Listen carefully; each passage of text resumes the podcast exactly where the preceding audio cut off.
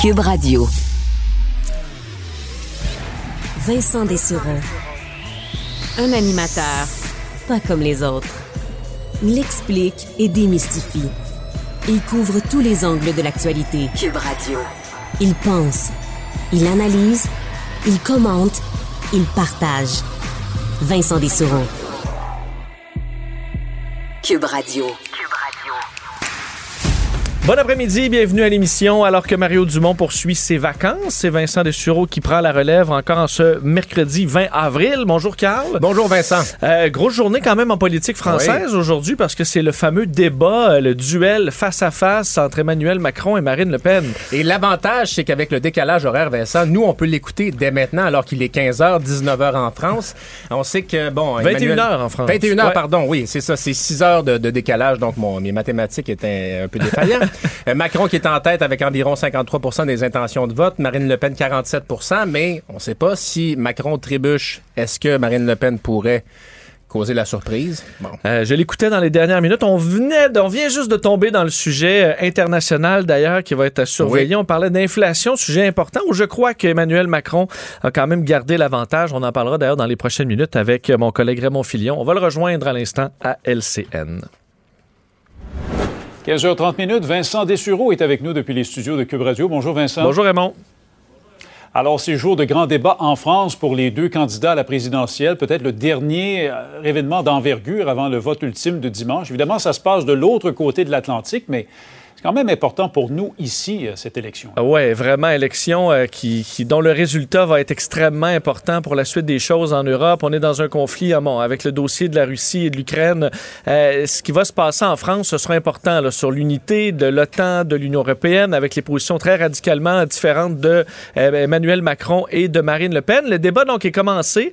Euh, je l'écoutais, on vient tout juste de terminer le sujet quand même très chaud en politique intérieure en France euh, de l'inflation. Inflation le pouvoir d'achat. On vient de tomber dans le dossier euh, de politique extérieure, mais sur, euh, Raymond, le dossier intérieur, où Emmanuel Macron pouvait trébucher un peu plus, parce qu'il y a une frustration chez les Français, comme il y a une frustration chez les Québécois.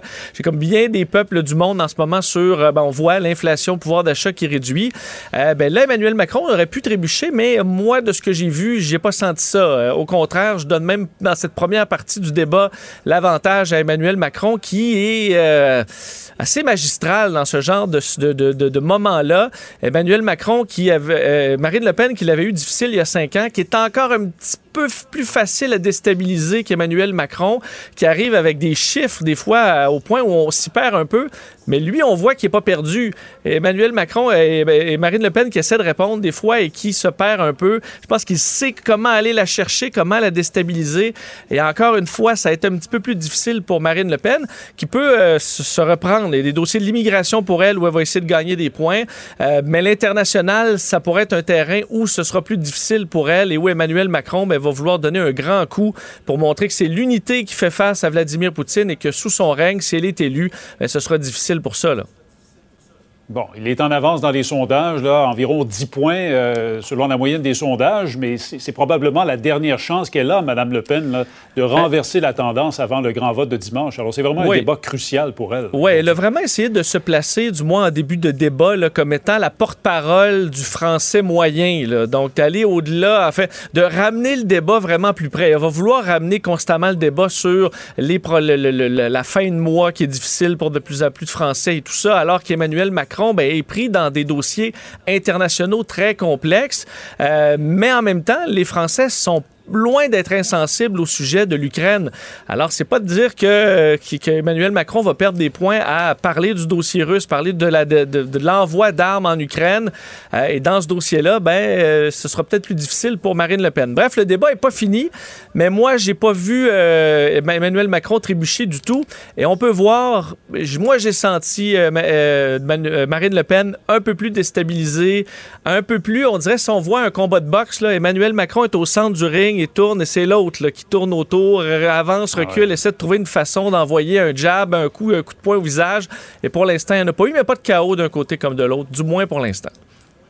Bon, on verra le verdict des Français dimanche. Euh, parlons maintenant de ce qui se passe chez nous. Il y a le collègue Patrick Belrose qui nous a appris ce matin que euh, le gouvernement Legault, Québec, a, a, déboursé plus de 9 millions de dollars, Vincent, pour mettre en place son fameux passeport vaccinal, un outil qui a servi pendant un peu plus de six mois.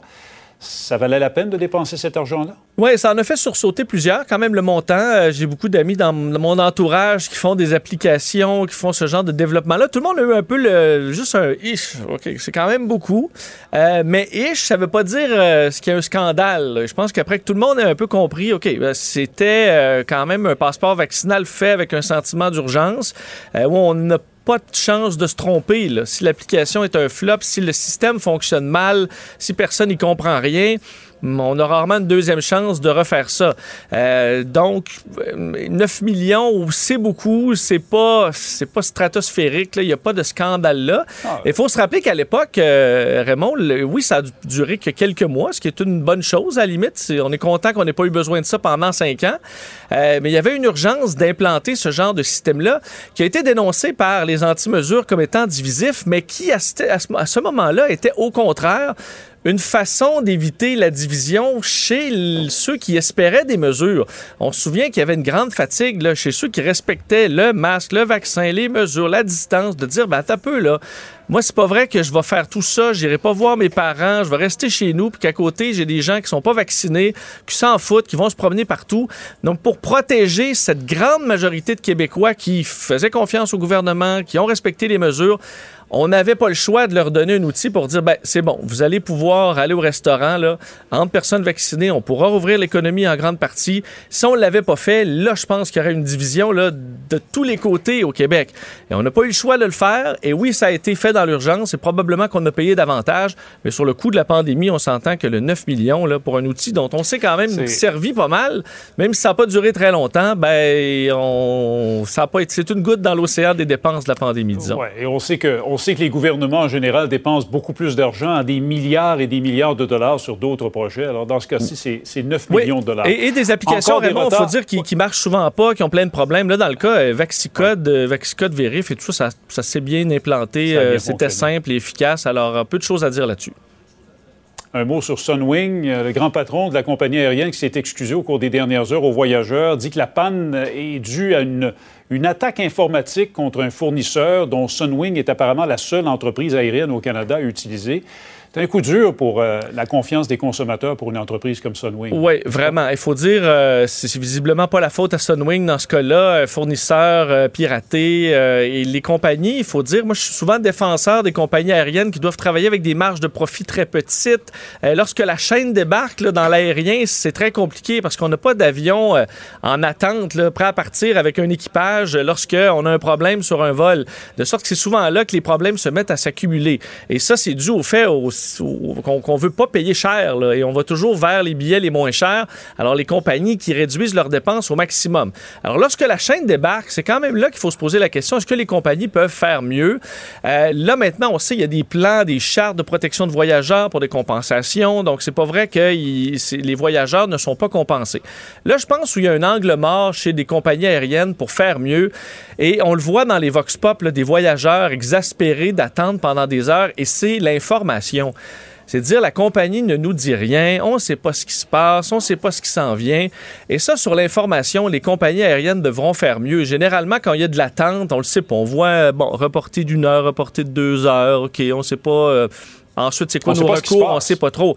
Et j'assistais à des conférences il y a deux semaines à peine à Québec sur le monde du, de la vente en ligne. J'entendais plein d'experts de vente en ligne qui allaient expliquer un peu comment satisfaire le client, comment les fidéliser. Et un des points qui revenait constamment, c'est le client il veut savoir ce qui se passe. Et on le voit, le meilleur exemple, c'est sur la livraison de colis. On dit le client, là, quand il ne sait pas il est où son colis, là, il, piétine, il va envoyer un courriel. C'est-tu parce qu'il y a une erreur dans mon adresse? Y a-t-il un problème? Y a-t-il quelque chose que je peux faire? Il faut rassurer constamment votre, votre colis est rendu là. Il est rendu là. Il est coincé à Mississauga. Euh, euh, notre équipe s'en occupe. On s'excuse. Il faut garder le client informé. Et quand on est informé, on se sent beaucoup mieux. On ne sent pas qu'on a besoin de faire quoi que ce soit. Donc, les compagnies aériennes doivent expliquer rapidement aux personnes via leur application, via texto, d'une façon simple, votre vol est retardé, pour telle ou telle raison, donc d'informer de la raison. Nos équipes sont en train de travailler là-dessus. Vous serez informés sous peu de la marche à suivre. Voici les compensations disponibles si jamais on se rend là. Euh, et ça, ça va rassurer tout le monde parce que garder les gens coincés dans un, dans un autobus pendant des heures sans information en 2022, là, c'est moins accessible, et moins acceptable. Et je pense que là-dessus, les compagnies, c'est pas énorme en termes de coût d'informer les gens. Je pense que ça, c'est une des parties où ils peuvent et ils doivent faire mieux. Il y aura certainement des leçons de tirer de tout ça. Vincent, merci beaucoup d'avoir été des nôtres encore cet après-midi. Merci beaucoup. À demain. Salut. Bien. Salut. Carl nous rejoint à l'instant. Bonjour, Carl. bonjour, Vincent. On parle du dossier russe euh, à l'instant parce que euh, la Russie, est-ce que c'est un coup d'éclat euh, pour essayer de faire trembler un peu le monde? A un nouveau missile aujourd'hui? Le Sarmat, et ce serait le missile le plus puissant jamais créé par la Russie, capable de déjouer tous les systèmes antiaériens, selon Vladimir Poutine.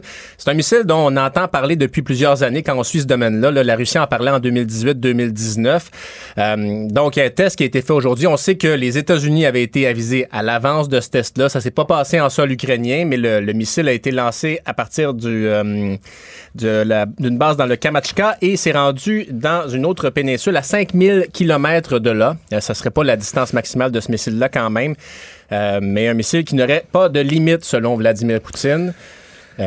Puis bon. Un missile aussi qui, qui a été fabriqué, dit le président russe, entièrement avec des composantes russes. Maintenant, est-ce qu'ils en auront assez de ces composantes-là? Parce que c'est un missile qui fait 200 tonnes à peu près, donc on comprend qu'on n'en sort pas un de, la ligne de montage tous les, euh, tous les heures. Non, je comprends. Euh, en même temps, il euh, faut dire toute la puissance russe en termes de missiles et de missiles nucléaires, on le connaît. Là. Donc, est-ce que tester des nouveaux missiles, ça vient ébranler le monde, sachant que c'est une puissance nucléaire? Là-dessus, on le sait qu'ils sont capables d'envoyer de, des bombes nucléaires à peu près partout. Est-ce que ça en ajoute? J'ai vu la réaction des Américains qui disaient euh, c'est un test de routine, eux prennent pas ça pour de la provocation. Je trouve ça intéressant toujours parce que les Américains, depuis le début, là, euh, essaient d'éviter l'escalade dans la rhétorique. Très prudent, oui. Et euh, en, en, disant on voit pas ça comme une provocation, ben même si c'en était une, ça l'étouffe un peu. Là. Ouais. Alors, euh, bon. Et pour te donner un ordre d'idée, Vincent, le, le missile précédent, c'était le Voivoda le plus performant qui, lui, pouvait faire jusqu'à 11 000 km. Pour te donner une idée, là, la circonférence de la Terre, c'est 40 000 km. Donc, euh, le, le, Sarmat sera plus performant que ça encore, on dit. Alors, ben, c'est pas rassurant, mais bon. Hein? Bon.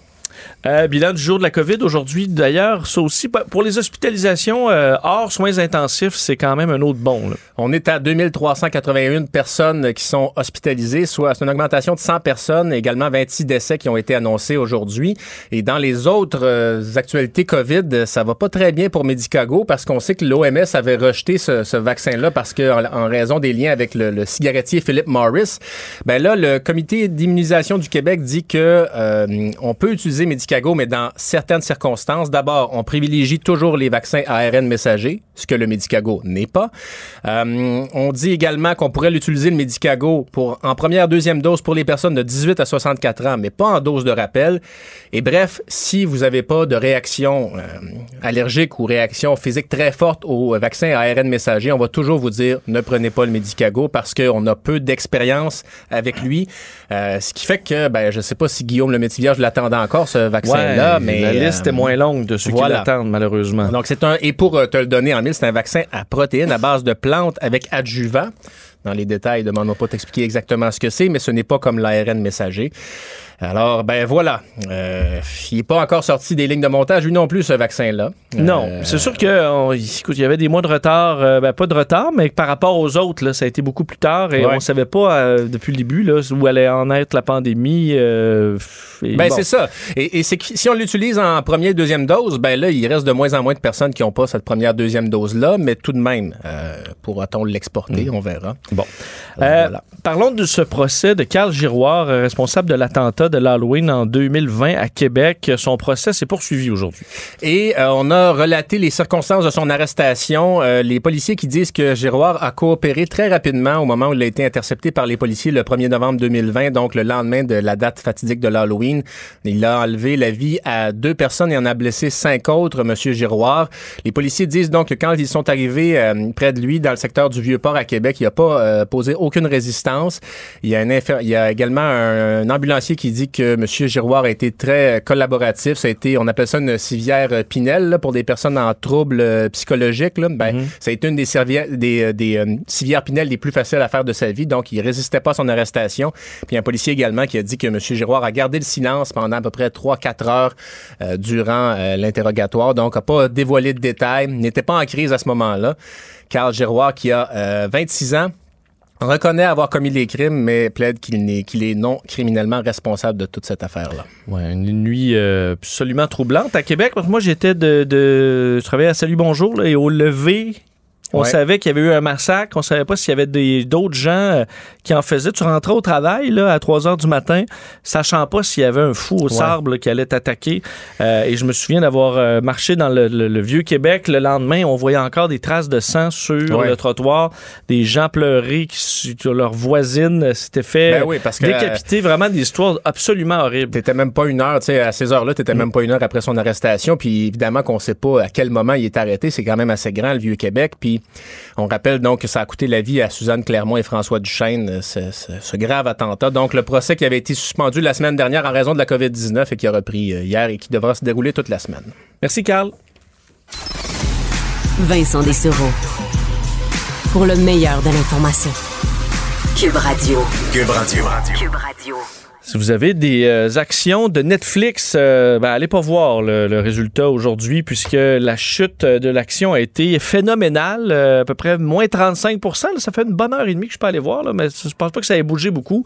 On peut dire qu'on a effacé des dizaines de milliards de dollars en valeur pour Netflix. Qu'est-ce qui se passe pour ce géant de la vidéo, des séries, des films en diffusion, en streaming? on en parle avec Alain McKenna, journaliste au journal Le Devoir, qui couvre l'actualité économique et technologique Alain, bonjour. Salut Vincent. Euh, donc Netflix on s'est annoncé des chiffres euh, et surtout des perspectives euh, décevantes. J'ai, l'impression que tout est là. C'est une question de croissance qu'on voit qu'on voit beaucoup moins à l'horizon pour Netflix. Ben, ce serait le fun de dire que c'est juste parce que le marché est saturé, mais là, on parle dans les trois derniers mois d'une perte de 200 000 abonnés et pour les trois mois à venir d'une perte additionnelle de 2 millions d'abonnés. Euh, par rapport aux, trois mois précédents, donc au, trimestre avant le dernier. Euh, donc, c'est des gros chiffres parce que c'est la première fois dans l'histoire de Netflix que d'un trimestre à l'autre, on perd des abonnés. Euh, donc, ça inquiète beaucoup, de, beaucoup de monde. Et ça va au-delà parce qu'ils se sont retirés pour l'instant de la Russie. Donc, il y a ce coût-là à assumer, mais ça va bien au-delà de ça parce qu'on n'a pas, on pas 2 millions d'abonnés en, Russie. Donc, on voit vraiment une, non seulement un plafonnement, mais une baisse des abonnés. Qu'est-ce qui se passe? Ben, on parle d'une saturation euh, du marché nord-américain surtout. Il y a 700 000 abonnés russes qui ont été euh, retranchés dans le dernier trimestre, donc le 200 000, là, dans le fond, est à prendre avec un... est moins inquiétant dans ce contexte-là, mm-hmm. mais c'est les 2 millions à venir, effectivement, qui soulèvent la question de mais pourquoi? Il euh, faut dire que pour Netflix, ça va mal depuis novembre de l'année passée. Déjà, ils avertissaient à la fin de l'automne que ce qu'on pourrait appeler, disons, l'effet COVID, parce que il y a eu le, confinement où tout le monde tout d'un coup s'est mis à regarder la télé plus parce qu'il n'y avait plus de cinéma, qu'il n'y avait plus de sorties, puis il n'y avait plus d'activité extérieure. Euh, donc, ce qu'on ce qu'on explique, ce qu'on tente de dire chez Netflix, c'est qu'il y a un petit peu de ça.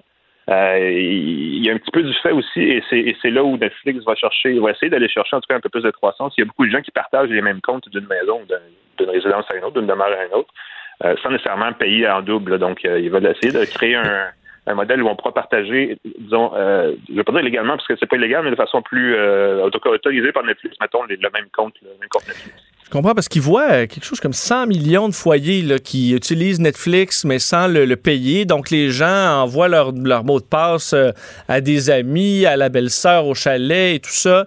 Euh, donc il y a une grande partie du problème qui est là. Mais est-ce qu'on réussira en les coupant? À ce que ces gens s'abonnent selon toi? ben, s'ils font comme ils veulent, parce que là, il y a deux affaires qu'ils veulent faire. Ils veulent offrir une espèce d'option de, de, partager le compte pour 3 dollars par mois, donc une façon de, payer sans payer, là, payer un peu moins, puis ils veulent aussi créer des modèles, des comptes, euh, parce que ça s'en vient un peu, un peu partout, là, pas juste chez Netflix, mais des comptes qui seraient moins chers ou presque gratuits, en échange de publicité, donc un peu comme regarder, la télé finalement. Euh, donc il y a ces deux modèles-là qui s'en viennent pour essayer d'accrocher ces gens-là qui veulent pas payer pour Netflix, mais qui regardent quand même du contenu qui vient de Netflix. Euh, ben là, la réaction en bourse est assez éloquente. Les investisseurs, les analystes clairement doutent que ça va réussir ou ça va suffire à relancer Netflix durablement. Il faut dire que Netflix, dans ce marché-là, c'est le plus gros, c'est l'espèce de joueur à abattre. là, il y a plein de nouveaux joueurs qui embarquent, euh, pas seulement euh, pas seulement Disney et Apple, mais un paquet d'autres aussi plus marginaux, puis ça, ça met beaucoup de pression sur Netflix. J'ai l'impression que, euh, Alain, les gens, on peut pas non plus, parce que dans ce qui est possible pour Netflix, là, pour générer de la croissance, bon, on dit, bon, le nombre d'abonnés, en ce moment, ils peuvent pas l'augmenter. Il y a le prix, mais le prix, on, dirait que c'est quand même, on peut dire, ça coûte une fortune Netflix, là. Mais à chaque fois qu'ils montent d'un dollar, vont envoyer un courriel aux gens, puis là, tout le monde va dire Ah là, ben, écoute, un dollar, puis il y en a qui vont se désabonner pour aller ailleurs. Euh, j'ai l'impression qu'ils peuvent pas se permettre de monter beaucoup les prix parce que la, la, conscience, la, perception, c'est que ça coûte pas cher Netflix, puis qu'ils ont pas ce luxe-là de pouvoir augmenter beaucoup les prix. Est-ce que je me trompe? Ben, non, tu raison. Euh, il va probablement avoir besoin d'une spécialisation des comptes, peut-être offrir juste des, genres de contenus selon certains tarifs moins élevés. Euh, parce que c'est ça, c'est que en ce moment, on a un très gros tarif et on sort des contenus, des nouveaux contenus, des nouvelles séries, des nouveaux films, soit de base plus ou moins régulière. Puis il existe des outils qui, qui permettent de, de, de, gérer ces différents abonnements, que ce soit Netflix ou d'autres services vidéo, pour les pour payer seulement les mois où on a des bonnes séries où il y a du nouveau contenu, mettons. Donc les gens ne vont pas nous en payer toute l'année pour regarder du Netflix, mais juste quand il y a des grosses séries qui sortent ou des séries qui les intéressent, en tout cas. Peut-être qu'il y a moyen là, de raffiner le modèle d'abonnement euh, sans que ça, ça, ça, finisse par coûter cher. Parce que ça, éventuellement, ce qu'on réalise en ce moment, c'est que les foyers canadiens et américains ont à peu près trois ou quatre services par abonnement chacun. Donc, payent euh, entre 10 et 20 dollars par, par service, ce qui vient quand même assez cher au total. Et c'est là où on atteint une espèce de phénomène de, de goulot d'étranglement. Tout le monde paye déjà cher. Et là, il faut choisir entre les services lesquels on veut garder. Une des possibilités, ce serait de couper sur les dépenses aussi. Et là, j'ai l'impression que c'est pas possible. Si pour attirer les gens, ça te prend des séries euh, euh, phares qui coûtent souvent, je pense à The Crown, par contre, pour, par exemple, pour mm-hmm. Netflix, qui coûte les yeux de la tête à faire. Euh, on peut pas juste faire des petites séries dans des décors en carton. Là. Donc, il y a quand même un coût qui est, qui est là. Je comprends que le profit est là aussi, mais on peut difficilement réduire la qualité des séries. Oui, ben en même temps, il faut dire que parce que l'action en bourse a vraiment des vis solides, mais à part ça, Netflix va bien, ils font de l'argent.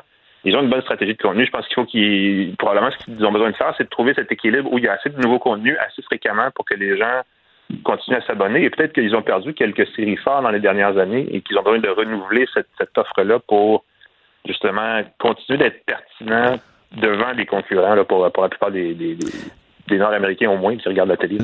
On parlait de jeux vidéo. Moi, je connais pas beaucoup l'offre de Netflix là-dessus, mais ils ont parlé de, peut-être l'élargir. Euh, est-ce que là, il y a une piste intéressante? Quand même, l'industrie du jeu vidéo, c'est immense. Est-ce qu'ils peuvent aller chercher mm-hmm. un peu d'argent là? Ben, c'est ce qu'ils espèrent. Pour l'instant, ils ont commencé des jeux, c'est des jeux très légers. Hein. C'est ce qu'on appelle en anglais du casual gaming, des jeux qu'on peut pratiquement jouer sur son téléphone, puis que c'est pas trop, trop exigeant. Euh, L'offre en ce moment est incluse dans le même tarif d'abonnement qui existe déjà pour la vidéo. Donc, c'est pas une façon pour l'instant d'aller chercher des revenus, mais c'est sûr qu'ils pourraient séparer cette offre-là. Euh, encore faut-il que le contenu soit intéressant, parce que pour l'instant, ce qui est là, c'est très minimaliste. D'ailleurs, c'est accessible en ce moment au, Québec, là. Euh, mais c'est pas c'est pas suffisant pour justifier euh, une entrée de revenus massive. Il va falloir que ça se raffine, et c'est peut-être ça aussi, peut-être que l'horizon là-dessus est de quelques années pour trouver la bonne formule. Mais là, on commence à parler de euh, d'un concurrent à des, euh, des, groupes qui offrent un ensemble d'options comme Google, Apple ou comme Amazon. Puis là, c'est, ça commence à être plus sérieux parce que Netflix, à ce jeu-là, ils sont très dominants dans la vidéo, séries télé, films, mais dans le reste, ils ont tout à bâtir et c'est un autre genre de défi parce qu'ils deviennent un plus grand groupe très diversifié. Euh, tu penses quoi de l'arrivée euh, possible de publicité là, pour des versions moins chères de l'abonnement? Euh, j'entendais des, collègues qui sont sur Netflix Ah non, non, a des publicités, ça n'a pas de bon sens. En même temps, sur YouTube, il y a des publicités depuis longtemps. Puis oui, ça, ça nous gosse, mais il y en a. À la télévision, il y en a aussi. Spotify, il y a des versions gratuites avec de la publicité qui fonctionnent encore chez plusieurs personnes. Est-ce qu'on risque de voir ça se poindre à l'horizon aussi? Ben, ça serait, c'est prévisible. Ça a, été annoncé par euh, M. Hastings, le PDG, euh, comme quoi qu'ils allaient étudier l'option d'en ajouter pour, payer, pour, en fait, pour offrir des forfaits à meilleur prix. Euh, donc, faut, faut, voir ça comme quelque chose qui s'en vient, mais on peut aussi effectivement critiquer parce qu'un des, des, traits caractéristiques de Netflix, c'était que c'était une écoute sans publicité. Ils ont essayé un peu, il y a quelques mois, de faire de la publicité en amont, donc la, la, le pre-roll, comme ça en anglais, là, mais seulement pour du contenu de Netflix, donc d'annoncer d'autres séries, d'autres, d'autres films avant de commencer à regarder une série ou un film. Puis ils ont arrêté rapidement, ça peut être un gros succès. Donc moi, personnellement, je suis pas très convaincu que ça va fonctionner parce que c'est un différenciateur qui avantage Netflix, le fait de ne pas avoir de publicité. mais clairement, c'est écrit dans le ciel qu'ils vont l'essayer, puis ça va être intéressant de voir si ça va fonctionner. Bon, les concurrents, selon toi, je ne sais pas si tu es abonné à plusieurs d'entre eux, Disney et compagnie, il y a Illico, Crave.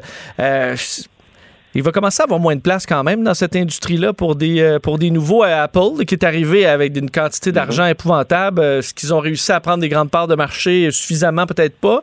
Euh, est-ce que ça commence à être saturé? Ça joue dur. C'est saturé en Amérique du Nord, donc ça, dit ce que ça dit, dans le sens où il reste peut-être la croissance à aller chercher dans d'autres marchés, mais là, à ce moment-là, c'est des marchés qui sont pas probablement moins intéressés que nous, en tout cas, à des contenus, euh, entre guillemets, nord-américains, dans le sens que, si on regarde euh, au Canada et aux États-Unis pas mal le même genre d'émissions de télé puis le même genre de film, mais c'est peut-être pas valable ailleurs dans le monde. Et c'est peut-être là où il y a une formule différente à aller chercher. Euh, il y a peut-être des joueurs, euh, en des joueurs européens, des joueurs, comme tu le disais, illico ici, qui ont qui ont qui ont une occasion d'aller chercher du contenu ou en tout cas une auditoire domestique, disons, locale. Euh, et ça, c'est plus difficile pour Netflix, qui est un gros joueur, d'arriver et de dire ben, je vais tout de suite aller chercher des, des niches comme ça de partout. Là. Ça, c'est un autre genre de combat. Euh, ce qui risque d'arriver, c'est qu'on pourrait, euh, il pourrait avoir, on n'en parle pas encore, mais de soit de la consolidation ou ben des, des, des occasions de, de pas nécessairement de la consolidation dans le marché de la vidéo, mais euh, par exemple, un Spotify pourrait s'associer avec un, un, Netflix. Je dis pas que ça arriverait, là, mais des espèces de, de croisements comme ça de, de différents contenus pour offrir mm. des des forfaits, des bouquets d'offres de contenu qui vont satisfaire. C'est ce qu'Apple fait et c'est son, son angle pour se démarquer. Amazon le fait un peu, Google le fait un peu, mais le plus agressif, en guillemets, là-dessus, c'est vraiment Apple. C'est ce que Netflix, en ce moment, n'est pas capable de faire, mais pourrait développer cette, cette façon-là d'offrir une variété de différents contenus au-delà de ce qu'il offre, euh, juste ce service-là lui-même, ça pourrait être une solution. Il faut dire qu'il y a peut-être aussi, on comprend que pendant la pandémie, euh, on, on, binge-watchait, on écoutait en rafale des séries, puis des mhm. séries, puis des séries. Il y a peut-être un peu, moi, ma consommation de séries euh, est au minimum là, ces temps-ci, parce qu'on a quand même, euh, on a besoin de faire autre chose. Ça va peut-être s'équilibrer aussi. Là, on a peut-être pogné un petit trou après, après les, les, les, les, années d'écoute en rafale, et que ce marché-là va se stabiliser un peu plus peut-être vers la hausse. Oui, c'est une bonne question. C'est sûr qu'il y, a un équilibre à trouver entre quantité et qualité parce qu'on peut avoir euh, accès à des milliers et des milliers de contenus vidéo, mais s'ils sont pas bons, ouais. ça ne intéressera pas. Euh, et, je pense que ça, c'est une recette qui n'a pas encore été trouvée. Ça veut dire tous les tous les fournisseurs, tous, les services offrent un peu de contenu exclusif, un peu de contenu pour tous les goûts. Euh, il y a du vieux stock, tu sais, Friends, entre autres, qui a fait un grand splash dans les derniers mois, Seinfeld, des trucs comme ça, très américains. Il y a des séries aussi ici aussi au Québec. Euh, mais il y a un équilibre à trouver. Puis ben, Netflix investit des milliards des milliards dans la production euh, et il devrait continuer de le faire. Donc, c'est une façon de se démarquer qui pourrait jouer à son avantage pour attirer des nouveaux abonnés. Ça sera très intéressant euh, à suivre et à voir, aller voir aller. Alain McKenna, merci infiniment. C'était super intéressant de te parler. Ça fait plaisir. Merci, Alain McKenna, journaliste au journal Le Devoir, couvre l'actualité économique et technologique. Vous écoutez Vincent Dessereau, Cube Radio. Le conflit Russie-Ukraine avec Guillaume Lavoie. On retrouve Guillaume Lavoie pour parler de la situation euh, en Ukraine. Bonjour Guillaume. Bonjour Vincent. Euh, commençons par, euh, et je, je, bon, je intéressé de, t'entendre sur cette analyse concernant ce que tu appelles la théorie du pire, le fait que, disons, l'implication de Poutine à travers tout ça et sa place dans ce conflit-là avec l'Ukraine. Oui, et c'est vraiment, euh, faut le dire comme ça, la théorie du pire. Et on va le dire, euh, c'est comme si cette guerre-là avait rien à voir avec l'Ukraine, aussi surprenant que ça pourrait paraître, mais tout à voir avec Poutine. Parce qu'il y a quatre raisons classiques de faire la guerre d'habitude. Alors, par exemple, acquérir des ressources du territoire, l'Irak qui avait envahi le Koweït, euh, euh, l'Allemagne nazie qui pensait en termes d'espace vital, ou le Japon de la Deuxième Guerre mondiale qui voulait avoir accès à des ressources, ou sinon sécuriser un marché, en penser par exemple à la crise du canal de Suez. Si j'ai pas accès à ça, il y a tout un marché qui, m'est euh, barré. Éliminer une menace réelle ou anticipée, Israël, la guerre des séjours, ou sinon la projection du prestige. Et là, le prestige, il faut mettre ça entre guillemets, les guerres de religion, les croisades, Alexandre le Grand, euh, César en Gaule, c'est de ça qu'il est question. Mais il n'y a rien de ça qui rentre dans la catégorie de ce que fait Vladimir Poutine. Et c'est là où on est plus dans la catégorie une guerre de, diversion. Parce que pour Vladimir Poutine, l'idée, c'est de renforcer son pouvoir en créant, en manufacturant une crise extérieure ou est-ce qu'il devient le défenseur de la nation? Et il est dans peut-être le meilleur pays pour ça, parce que Mais- dans le psyché russe, Oui. qui dure peut-être depuis mille ans, le monde entier en veut à la Russie. Le monde entier contre la Russie, il faut donc s'en protéger. Mais est-ce que Vladimir Poutine était dans- en mauvaise posture tant que ça avant? Parce qu'il était quand même bien en selle. là. Il était bien en selle, mais tous les dictateurs, c'est à peu près toujours la même chose. Ils sont toujours bien en selle jusqu'à ce qu'ils ne le soient plus. Hmm. Et Vladimir Poutine regarde autour de lui. Et d'abord, c'est une recette qu'il avait déjà faite. Quand il était premier ministre, il y en avait d'autres qui auraient pu être le président. Et il a littéralement amplifié la, la deuxième guerre en Tchétchénie. Il l'a rendue encore plus violente pour montrer à quel point il était le leader fort, qui est un- une image, qui est un stéréotype valorisé par les Russes. Et c'est un peu ça qui l'a élevé. C'est un peu ça qui a fait de lui le président. Et là, Vladimir Poutine, qu'est-ce qu'il voit autour de lui? Il voit que l'Ukraine veut se démocratiser. Il a vu que la Géorgie, ça pouvait arriver. Il a vu que ça arrive dans d'autres pays. Et que les dictateurs, ou sinon les leaders très autocrates, très totalitaires presque, tombent. Alors, il dit, faut pas que ça m'arrive parce que Vladimir Poutine, il joue pas que sa chaise, il joue sa tête.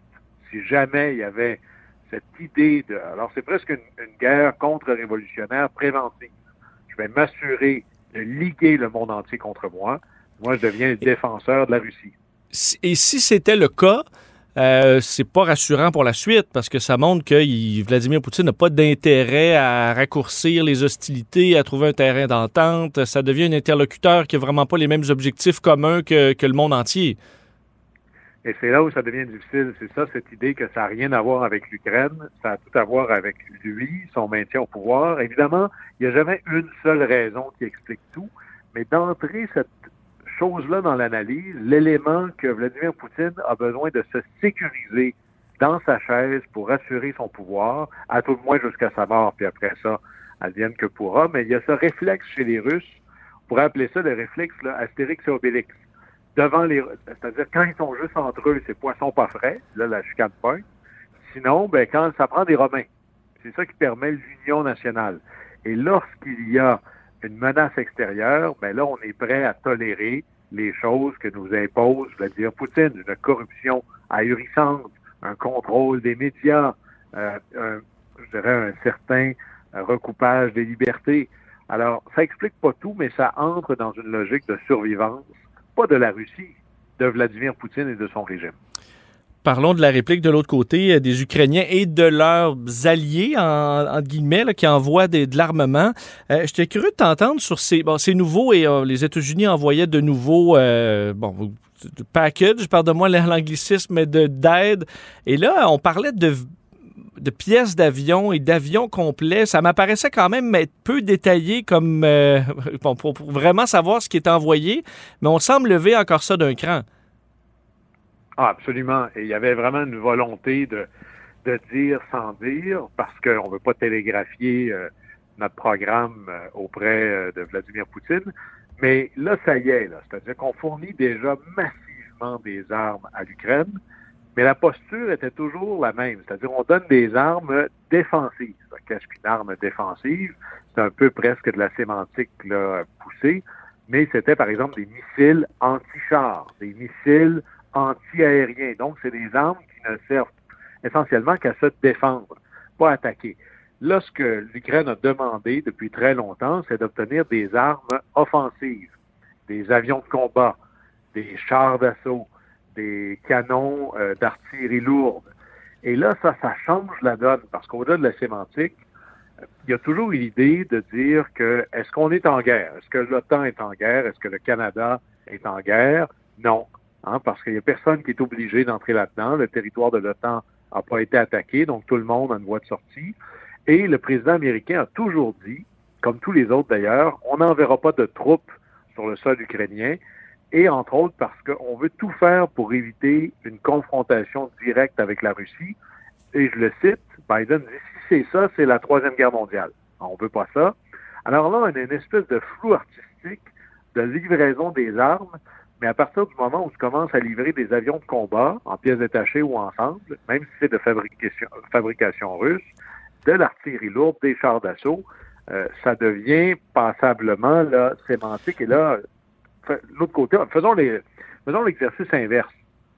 Si le Canada envahissait le Groenland, hein, ça nous prend, là, on décide d'envahir le Groenland, le Danemark n'arrive pas à défendre ça, c'est loin, il n'y avait pas de marine, il n'avait pas pensé à son compte, il n'y a pas d'aviation.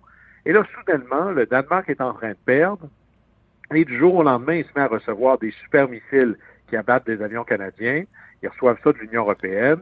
Euh, ils reçoivent euh, des missiles qui abattent des hélicoptères, euh, des chars d'assaut qui abattent les nôtres. Mais ben, on se dirait, c'est pas contre le Groenland qu'on se bat, on se bat contre l'Union européenne. Alors de plus en plus, c'est ce que la Russie va se dire. Je suis en guerre, bien qu'il n'y ait jamais eu de déclaration, je suis en guerre contre les membres de l'OTAN. Alors, faut pas se surprendre si à un moment donné, Poutine va le voir comme ça. Et il faut pas se surprendre non plus si à un moment donné, on pourrait être attaqué. Et tout ça nous amène à se dire, cessons de se compter fleurette. Tu peux pas être à moitié en guerre. Et là, il faut prendre acte de ce que ça veut dire. C'est quoi les priorités pour nous? C'est quoi les sacrifices qu'il faut faire? Je reviens avec cette idée. Il y a, il y a eu un élan de solidarité très sincère pour les Ukrainiens. Mais on n'a pas eu de débat sur est-ce qu'on est en guerre ou pas et est-ce qu'on devrait l'être. Moi, je pense que oui, ou à tout le moins, il faut le comprendre. C'est quoi les conséquences qui sont liées à ça? Et peut-être que d'avoir un débat très clair, sérieux sur nous embarquons dans une logique de guerre pour prendre conscience de ce que ça veut dire, ça va nous aider à faire les sacrifices nécessaires ou à tout le moins pas être surpris le jour où des attaques ou des contre-coups arriveraient à ce moment-là on sait qu'on peut quand même s'attaquer par procuration. Elle est assez loin là-dedans. Euh, est-ce que de le... On parlait d'avions de chasse, mais en pièces détachées. Est-ce que si j'envoie les moteurs dans un emballage, après ça, j'envoie la carlingue, le cockpit dans un autre, est-ce que pour l'image, on peut euh, bon, donner l'air qu'on n'a pas franchi cette ligne-là qui nous amène automatiquement en conflit direct? Ben, on va essayer de maintenir l'illusion le plus longtemps possible, ou le plus longtemps que les deux principaux belligérants, là, je parle pas de l'Ukraine, mais je parle de la Russie et essentiellement les pays membres de l'OTAN, accepteront la charade. Parce que tout le monde comprend très bien qu'est-ce qui se passe. Et à la fin, aider l'autre qui se combat, c'est la même chose que d'être en combat soi-même. Parce que si on nourrissait pas les soldats ukrainiens, ils pourraient pas faire la guerre. Si on n'envoyait pas d'essence pour mettre dans dans leur euh, véhicule de transport, ils ne seraient pas capables, si on leur donnait pas des millions de ravitaillements en munitions et en armes, ils ne seraient pas capables de faire la guerre. Alors on est véritablement, vous savez, dans une vraie guerre, les lignes d'approvisionnement sont presque aussi importantes que les soldats sur la ligne de front. Alors, on en fait partie. On veut probablement, et c'est le jeu que jouent habilement les membres de l'OTAN, étirer la charade le plus longtemps possible. On s'évite potentiellement des, des contre-coups. Hmm. Mais il faut savoir qu'à tout moment, de l'autre côté, ils peuvent se dire, OK, là, tout ça, là, c'est, une invention de l'esprit qu'ils sont pas vraiment en guerre. Mes soldats meurent, mes chars d'assaut se font éclater, mes avions se font descendre parce qu'ils les aident. Et c'est pour ça que il va y avoir les premiers lieux à être peut-être visés seront les pôles d'approvisionnement sur la frontière de la Pologne. On a vu euh, face à bon, Poutine une unité là, vraiment des, euh, de l'Occident, de l'Europe entre autres, a parlé beaucoup vraiment d'une seule voix là, depuis le début de ce conflit-là. Est-ce que c'est peut-être sur le point de changer avec euh, l'élection française où on voit Marine Le Pen au coude à coude avec Emmanuel Macron? Là, on est en plein au moment où on se parle dans le, débat entre Emmanuel Macron et Marine Le Pen, qui est extrêmement suivi. Est-ce que bon, qu'est-ce que ça nous dit là si jamais Marine Le Pen ben, peut-être gagné le débat en cours et se retrouvait à prendre l'avance dans les prochaines heures?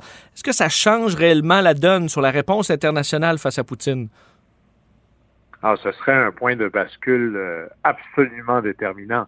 Déjà, au sein de l'Union européenne, il y a un mauvais élève qui s'appelle la Hongrie, euh, par le gouvernement de M. Orban, qui est essentiellement un allié ouvert de Vladimir Poutine, qui refuse cette idée de s'en prendre à la Russie.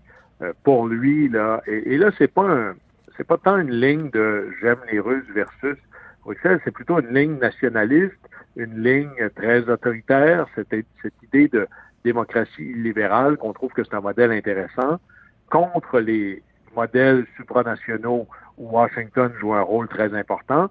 Et en France, on a ça. vous avez, aujourd'hui, c'est au débat, c'est Macron-Le Pen, mais vous avez aussi Mélenchon. Mélenchon, c'est la gauche dure.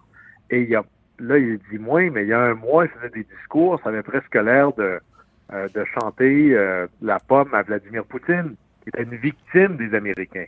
Alors, il y a un fond en France de, on dirait, d'intolérance au leadership américain. Il y a un inconfort avec l'idée que euh, la, Bruxelles ou quelqu'un d'autre que la France pourrait décider pour l'avenir des Français. Alors là, on a deux camps.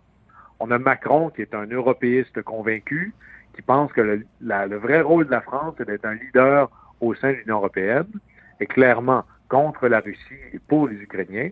Et de l'autre côté, mais là, c'est la mouvance nationaliste, la mouvance contre le fédéralisme européen, contre l'Union européenne de Le Pen. Et dans le cas de l'Ukraine, ça joue beaucoup le Pen est beaucoup dans cette idée qu'il faudrait sortir de l'OTAN. La France devrait sortir de l'OTAN. Elle devrait quitter l'Union européenne. Elle devrait refuser le leadership de Bruxelles et de Washington dans une logique binaire contre la Russie. Surtout que Le Pen n'est pas exactement innocente là-dedans. Lorsque son parti avait accès à aucune banque pour se financer, il y a une banque qui finançait ou qui acceptait de faire affaire avec, à l'époque, le Front National. C'était une banque russe. Et euh, les Le Pen ont jamais été très très loin de la Russie. Et c'est tout récent là qui, ont un peu levé le ton contre Vladimir Poutine. Il y avait vraiment cette logique de c'est la faute de l'Occident de, manquer de respect à Vladimir Poutine, qui défend ses intérêts, qui sont très à l'aise avec cette idée. Et moi, je suis convaincu, un peu comme on a vu les Russes intervenir dans le processus électoral américain, il y avait un peu cette idée de soutenir, d'aider, de favoriser des partis à la Le Pen. Alors, s'il fallait que euh, Le Pen gagne, ce serait une transformation du conflit avec l'Ukraine parce que ça créerait au sein de l'OTAN comme de l'Union européenne une fracture béante.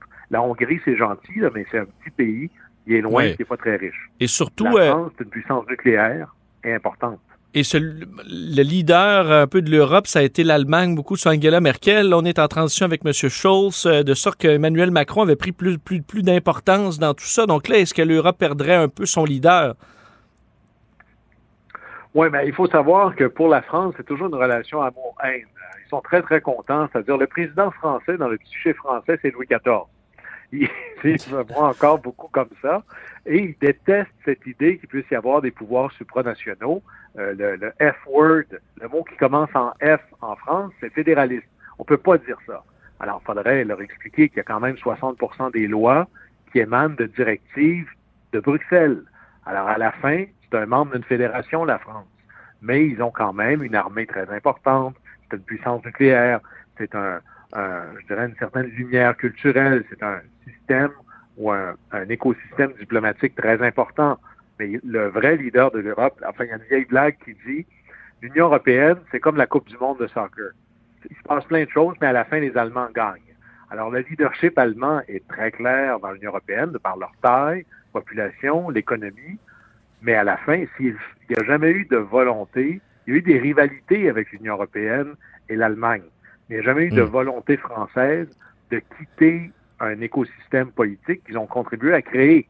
Ce serait là une fracture où là, on n'est pas seulement en désaccord sur des aspects, il y a un, caractère irréconciliable. Alors même si Macron mérite pas vraiment d'être élu parce que son bilan est plutôt tiède, lorsqu'on regarde l'enjeu de l'Ukraine, Macron, c'est la continuité. Le Pen, ce sera un point de rupture très important. Et il va être intéressant de voir quelle part ça va avoir, qui est d'ailleurs très rare en politique française, où l'international aurait une part importante dans la, politique présidentielle française. Oui, parce qu'en en, terminant, puis je, ferai entendre des extraits à nos auditeurs de, ce qui se passe dans ce débat-là sous peu, mais on comprend que Emmanuel Macron doit ramener le débat constamment sur la question de l'Ukraine, qui touche quand même les Français, on, l'a vu, et euh, ben, Le Pen, elle, va ramener ça sur ce qui se passe à l'intérieur, puis l'inflation, puis la frustration des Français. Donc, ils ont vraiment les deux pas le même agenda pour ce soir pas le même agenda, mais M. Macron devait faire attention. Moi, je, vivais en Europe, je travaillais à l'Union européenne lorsque le Front national commençait à monter. Et on disait à l'époque, ces gens-là montent, on, les traitait comme des infréquentables, ce qui était une une erreur colossale parce que on se moquait de leurs préoccupations, qui était un sentiment d'insécurité face à la mondialisation, qui était, enfin, c'est exactement les sentiments qui ont fait élire Trump. À ne pas répondre à leurs préoccupations, on ne fait que les renforcer et ils ne font que monter depuis. Alors là-dessus, tant le reste de l'Europe que M. Macron devrait porter une attention aux inquiétudes des Français, devrait faire très attention de paraître hmm. comme un vassal de Washington ou de Bruxelles, mais de montrer que la France, qui est supposément euh, le creuset de la liberté, a un rôle à jouer au sein de l'Europe, un rôle de leader, et ça, ça va jouer, je pense, à l'avantage de M. Macron.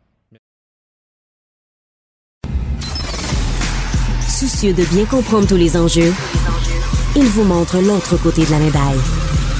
Vincent Dessereau. On est de retour et euh, ce matin, euh, ben, moi et les, collègues, on était vraiment soufflés par cette histoire qui frappe euh, Canard du lac Brome, qui se retrouve avec un avenir carrément incertain là, pour ce, fleuron, qui est bien connu partout au Québec, autant dans les maisons qu'en restauration, le Canard du lac Brome, qui a vu trois de ses installations être touchées par des éclosions de grippe aviaire. et c'est une problématique qui va s'étirer sur plusieurs mois euh, et qui peut même mettre en péril carrément la survie de l'entreprise, qu'il faut dire a traversé certaines tempêtes euh, récemment. Euh, bon, la pandémie en, est une, évidemment. Ils ont eu deux incendies également qui ont touché l'entreprise et selon bon les gens de Canard du Lac Brome, ça pourrait être la, pire épreuve là, qui est traversée l'entreprise dans les dernières années. on dit là d'ici quatre à cinq semaines, il y aura des problèmes, problèmes d'approvisionnement visionnement des canaux de distribution euh, et ça pourrait se perdurer dans le temps jusque euh, presque dans un an. Euh, au point où on demande de l'aide du gouvernement fédéral parce que sinon, on ne sait pas comment on pourra se relever de ça. pour plusieurs, c'était mon cas, la menace de la grippe aviaire, ça nous apparaît bien loin alors qu'on parle de, de, de, COVID, de bien d'autres sujets en ce moment dans l'actualité. pourtant, certaines organisations avaient à l'œil cette problématique depuis un certain temps, en fait depuis plusieurs années déjà, mais c'est la saison euh, de, ce danger au Québec. Euh, d'ailleurs, euh, chez Éleveurs de volailles du Québec, on avait émis un communiqué au début du mois d'avril disant qu'on était en période intense de migration et qu'on devait être vigilant face à l'introduction de l'influenza aviaire. On en parle avec le président des éleveurs de volailles du Québec, Pierre-Luc Leblanc, qui est en ligne. Monsieur Leblanc, bonjour. Bonjour. Euh, donc, cette problématique-là, est-ce qu'elle arrive à chaque année? Et donc, vous l'aviez, euh, euh, l'aviez annoncé il y a quelques semaines que c'était une période critique à ce niveau-là. Oui, ben on avait les informations pour, pour une première fois que les oiseaux migrateurs qui passent au Québec, les couloirs de migration, dans le fond, les oiseaux qui passent ici ont été en contact avec des oiseaux qui avaient peut-être des souches possibles d'avoir la grippe aviaire dans le passé. Donc, euh, des oiseaux qui passaient, exemple, la Colombie-Britannique aux États-Unis se sont mélangés durant la période hivernale. Donc, on avait, euh, on avait, on avait, qu'on avait l'information que peut-être qu'on pourrait, pourrait être plus à risque cette année que les années précédentes? Donc, euh, c'est la vision qu'on avait, l'information qu'on avait au début de l'hiver, à la fin de l'hiver passé. Expliquez-nous, là, pour ceux qui sont pas dans le domaine, l'influenza aviaire, c'est quoi et pour, en quoi c'est un problème si important pour l'industrie? Ben, c'est un gros problème parce que les conséquences euh, sont, sont, sont, dramatiques pour l'éleveur. Euh, les taux de mortalité peuvent aller jusqu'à 70, 80, 90% dans les dans les cas les plus euh, les plus sévères. gravité parce que vu que c'est grave, l'agence canadienne l'agence canadienne d'inspection des aliments prend prend le site, dans le fond, sous sa charge, puis on euthanasie, dans le fond, la, la, la totalité d'un site d'élevage pour s'assurer que la maladie ne se propage pas d'un site d'élevage à un autre. Donc, les conséquences économiques sont, sont dramatiques pour un éleveur. Euh, les conséquences psychologiques aussi pour l'éleveur, parce que dans le fond, nous, ce qu'on veut, c'est élever nos volailles pour la rendre accessible aux consommateurs québécois. Donc, c'est des facteurs. C'est pour, pour ça, dans le fond, c'est tellement dramatique. Les conséquences, c'est inestimable. Euh, est-ce que les populations d'oiseaux sauvages sont plus protégées ou parce qu'ils ils ont été plus en contact avec ça que les oiseaux qui sont euh, dans, en élevage, par exemple? Est-ce que c'est pour ça que ça... Ou est-ce que vraiment il y a des oiseaux qui meurent énormément euh, dans, dans la vie sauvage aussi de cette maladie-là? Oui, les oiseaux de basse-cour, même les animaux qui sont qui sont à l'air libre, qui sont vraiment à l'extérieur, euh, les animaux de basse comme on les appelle, sont à risque, sont même encore plus à risque parce qu'eux ont vraiment la possibilité d'être en contact direct avec les oiseaux migrateurs, d'où nos, nos, oiseaux sont confinés à l'intérieur des bâtiments. Donc, on se donne plus de chances d'avoir une biosécurité qui est meilleure et puis euh, qui va protéger l'ensemble des élevages québécois.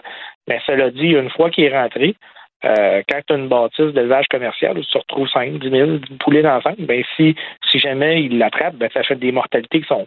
Et puis des, mortalités, puis vu le nombre aussi, les conséquences économiques sont beaucoup plus grandes. Euh, est-ce qu'il y a des moyens de se protéger un peu? Pour ce qui est à l'extérieur, où c'est carrément impossible, ça devient d'être de malchanceux? Non, ben oui, c'est oui, c'est sûr que c'est malchanceux. les premiers cas, on peut dire qu'on est malchanceux, mais après, la propagation peut être très rapide. Donc, ce qu'on veut éviter, nous, dans le fond, c'est de confiner. Nous, ce qu'on demande, c'est de confiner les oiseaux à l'intérieur le plus possible, même les animaux de basse-cour. Si on est capable de les confiner à l'intérieur et qu'il n'y ait pas accès, les oiseaux migrateurs ne peuvent pas venir euh, se contaminer un l'autre. Donc, on évite, on évite vraiment le contact direct. Puis on demande à nos éleveurs, ce qu'ils font très bien depuis le dernier mois, là, c'est changer les bottes. Euh, lors de l'entrée du bâtiment, parce que si on, hmm. a le malheur de piler sur une fiente d'oiseaux sauvages, peu importe, un oiseau migrateur, puis on entre à l'intérieur, on risque de contaminer notre troupeau. Donc, on demande le changement de bottes, changement de vêtements, désinfecter les aires d'entrée le plus souvent possible, désinfecter les roues de véhicules. On a commencé à désinfecter les roues de véhicules dernièrement pour s'assurer justement là, qu'on limite vraiment les, chances d'avoir la, grippe aviaire dans nos élevages. On veut vraiment pas en arriver là. Donc, les élevages plus protégés sont ceux qui vont avoir plein de, subdivisions. Là. Donc, on veut pas avoir tous les oiseaux dans le même endroit. Ben oui, c'est sûr qu'il y a certains plus que les sites sont, gros, plus les conséquences sont, dramatiques. Mais ce qu'on, peu importe le nombre d'oiseaux qu'il y a, ce qu'il faut que les éleveurs applique, c'est le protocole de biosécurité qui est recommandé, puis vraiment de faire attention à tous nos gestes, de limiter les visites, limiter les visiteurs qui viennent sur les sites. Donc, une bonne biosécurité accrue, actuellement, c'est le seul outil, c'est la seule arme qu'on a pour vaincre cette crise-là. Est-ce qu'il y a la, moindre inquiétude à y avoir pour l'humain là-dedans, manger de la viande ou euh, être en contact avec un, un volatile qui, qui, est malade? Est-ce que ça, il y a un moindre danger ou c'est pas du tout, c'est deux, deux dossiers séparés? Oui, c'est la, ben ça c'est la bonne nouvelle. Là. On dit des fois dans chaque mauvaise nouvelle, il y en a une bonne, une bonne partie. La bonne partie de la population pour l'éleveur, c'est qu'il n'y a aucun risque à consommer de la volaille euh, actuellement. Il n'y a aucun risque pour l'éleveur aussi de, de, se retrouver avec un contact, un troupeau infecté. La souche, la souche ne se transmet pas à l'humain. Donc, on est vraiment là, c'est notre bonne nouvelle qu'on a par cette souche-là. Donc, la population peut être rassurée, et elle peut continuer d'aller consommer son poulet puis son dindon avec aucune, avec une très grande sécurité. Ça, c'est la bonne nouvelle. Euh, on voyait aujourd'hui euh, les gens de Canard du Lac Brome qui disaient on voit pas de, reprise normale avant un minimum de 10 à 12 mois. Pourquoi c'est si long? Parce que là, il faut recommencer un cycle à zéro carrément. Pourquoi ça prend tant de temps avant de reprendre un rythme normal? Ben, tout dépendant des conséquences du, ou de la grosseur du site, l'agence va, va donner un délai de temps. Donc, le délai entre le moment que la, la, grippe est détectée dans le, dans le bâtiment, puis la réouverture du site, juste ça, ça peut prendre 90 jours. Ensuite, tu as toujours aussi le cycle d'élevage, tout dépendant de qui sera touché. Si, exemple, c'est des pondeuses de d'œufs de consommation, d'incubation, mais le cycle, les commandes, c'est beaucoup plus grand. Donc, une poule ne pond pas des œufs avant l'âge de 26 semaines. Donc, avant de refaire la, roue, le cycle de ponte, le cycle de production, pour les pondeuses, ça peut être 26 semaines. Pour le poulet, c'est un peu plus rapide, par contre. Euh, mais quand même, le 90 jours, plus rentrée des oiseaux, plus la vente, ça étire des délais d'environ euh, deux à, trois mois. Mais le, dindon, un dindon, c'est 80 jours d'élevage. Un dindon de transformation, c'est 120 jours d'élevage. Donc, tout dépendant de l'âge qu'on est touché, les conséquences peuvent être très grandes. Est-ce qu'il y a une différence de vulnérabilité entre les espèces au canard, poulet, dindon, euh, pintade, tout ça est vulnérable de la même façon? En ce moment, on ne s'est pas posé la question nous-mêmes à l'interne parce que les, oiseaux qui sont le plus infectés actuellement au Canada, euh, on le voit, c'est les pondeuses d'incubation, les pondeuses, les poules pondeuses, dans ceux qui pondent les œufs. Mm-hmm. Ensuite, on a le dindon qui est touché. Les, les cas de poulet sont plus rares mais quand même, tous les tous les élevages de volailles peuvent être infectés. on n'a pas de statistiques qui, euh, qui, qui, un, qui un est plus à risque que l'autre. Donc, on demande à tous les éleveurs de volailles au Québec d'être vraiment prudents. Avez-vous, là, parce que ce cas-là de Canard du Lac-Brome est médiatisé, c'est une grosse entreprise bien connue. Est-ce que vous avez beaucoup d'autres membres qui, en ce moment, ont des cas, doivent gérer le même, euh, la même crise? On n'a pas encore eu de cas dans le poulet dans le dindon au Québec. Euh, on se croise les doigts. On a eu un cas suspect la semaine passée. Finalement, il s'est avéré négatif. Donc, euh, on comprend, on, sympathise vraiment avec les gens du du lac Brome parce qu'on soit dans le canard, dans le poulet, dans le dindon. Puis vous le voyez, tantôt, j'écoutais votre introduction. Euh, les gens du Connect du canard du lac Brome, ben, ils vivent une grosse période. Donc, j'invite les gens là, à les encourager à consommer leurs produits, les aider à passer à travers cette crise-là. Euh, il faut il faut se serrer les coudes puis il faut travailler tous ensemble. Il faut se protéger. Là. Chaque, chaque espèce doit se protéger. Puis on, demande à la population de continuer de nous encourager là, par la consommation de produits québécois. Pensez-vous d'ailleurs là-dessus qu'ils ont raison de demander de l'aide des, euh, gouvernements en disant ben là, euh, nous, on pourra peut-être pas passer au travers. Si ensuite on meurt, ben là, ça veut pas dire que quelqu'un va prendre la relève. Faudra aller acheter à l'extérieur, à l'extérieur de la province ou même à l'extérieur du pays. Est-ce que rendu là, le gouvernement, pour ceux qui sont qui sont frappés de plein fouet par ça, devront euh, donner un coup de main? Ben nous, je peux pas commenter la situation économique du canal du lac Brome parce que je connais pas leurs chiffres, mais je connais la réalité puis la réalité économique d'un éleveur de poulet d'Adédon, si on est touché, elle est, dramatique. Donc j'ose imaginer qu'on doit être semblable. Donc euh, oui, on est en train de regarder est-ce que les programmes de compensation sont suffisants. Actuellement, nous, on a tendance à dire que non, puis on va s'asseoir. Là. là, ce qui est important, c'est de protéger nos élevages. Puis éventuellement, on s'assoira, puis on regardera quelles, sont les valeurs économiques qui sont touchées. Mais quand on est touché, la valeur économique est beaucoup plus grande que qu'est-ce qu'on est compensé par les autorités gouvernementales actuellement. Parce que dans l'agriculture, euh, il y, a des, euh, des, garanties de récolte, ou en des assurances récolte en temps normal? Vous n'avez pas ça, vous, là, dans la volaille? Ben, il y a différents programmes euh, d'agri-stabilité, euh, différents programmes gouvernementaux, mais il faut vraiment être touché avant qu'ils soient déclenchés. Euh, comme je vous dis, euh, ces programmes-là viennent compenser, ils vont venir soutenir, mais il va, il va y avoir quand même un manque à gagner qui est, qui est vraiment grand. Si ça touche le poulet et le dindon, dans le cas du canard, je peux, je peux pas vous répondre, mais ce qui, ce qui est pour nous, là, on, a, on va avoir besoin d'aide supplémentaire dans une crise majeure ici au Québec. Vous en avez quoi pour encore quelques semaines de phase aiguë, disons, de, de, migration de aviaire, puis ensuite ça, ça va se calmer?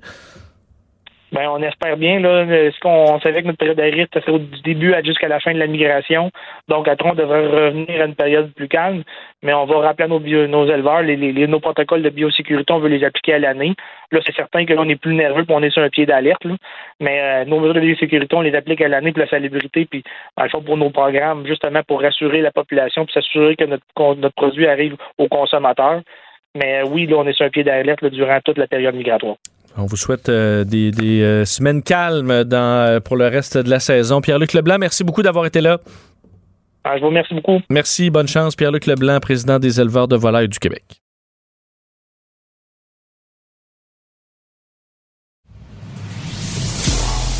Cube Radio. Complet comme un couteau suisse, précis comme une lame de rasoir. Vincent Dessereau. Pour être affûté sur l'actualité.